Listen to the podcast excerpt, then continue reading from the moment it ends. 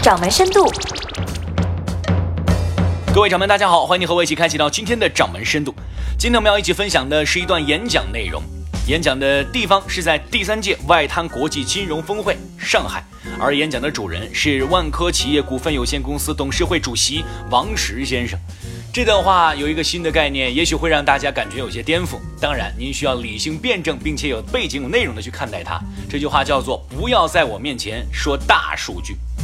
当今社会，大数据似乎已经成为了一个主流。为什么王石敢于做出这样一个逆向的思维呢？一起来听。首先，王石说到了最近在美国、欧洲还有各种场合介绍他自己时，别人都会说这位是目前世界最大的住宅开发公司的创始人。王石会纠正说，目前来讲，全世界排名前十位都是中国的，因为中国的市场巨大，所以中国将来会产生一个世界最大，一点都不出奇。二零零九年的哥本哈根会议气候对应变化大会，当时中国的碳排放是排在第二位的国家，当时会议就已经非常明确的预见，两年之后中国的碳排放会排在第一位，远远超过美国。几年过去了，果不其然，而如今污染最厉害的也是中国。所以，王石建议大家应该看到的是，中国市场巨大，中国在全世界的影响，第一出现在中国理所当然。但同时还应该想想我们对世界的影响力，还有我们应该承担的责任。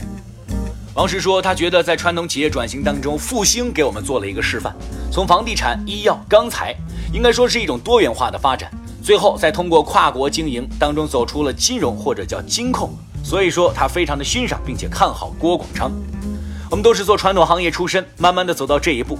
虽然现在走出国门，我知道我们的主战场还在中国，但是国际舞台和中国市场结合起来，那才叫不得了。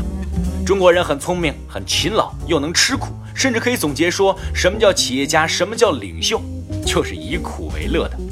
以中国人这样的气质，只要给他机会，有这样的舞台，二十一世纪说是中国的，就毫无疑问。但是我们应该记住，我们要开始谈对这个世界的责任。不要相信只有央格鲁萨克逊的后代可以主导世界。既然二十一世纪是中国的世纪，那么就应该让龙的子孙、龙的后代在世界上崭露头角。但是要记住我们的责任。我作为一个传统企业的董事长，在目前转型的情况下，该如何考虑呢？去年恰好是万科的三十周年，我们从二零一三年的八月份一直到二零一四年的十二月份，用了十六个月的时间来制定未来十年的计划，应该说时间很充分了。但是到了二零一四年的十二月二十八号，我们要公布未来计划的时候，定在十点公布。但是八点钟，万科的团队和麦肯锡的团队还在修改，什么意思呢？我们用了十六个月的时间，还是没有想好未来十年应该怎样发展。但是我们解决了一个问题，这十六个月的时间是上下充分沟通的，在各种对话交流之中，至少我们弄清了当下的困惑和遇到的难题是什么。您正在收听的是《掌门深度》。应该说，未来十年会发展成什么样子，我们现在还描述不清。但是有两点：第一，从制造型向技术型转型，现在已经是所谓的工业四点零时代，实际上我们还要解决二点零的问题。传统企业的技术和工业发达国家的差距还是比较大的。第二，就是从销售商向服务商来转型，这一点也很清楚。万科拥有四万名员工，预计未来十年员工人数会突破一百万。千万别一提劳动密集型，你就想到郭台铭。万科也是典型的劳动密集型企业。但是我们知道，在未来十年，中国已经进入到老龄化时代。不要说进入老龄化，就像今天万科这样的传统企业，很多年轻人根本不愿意干。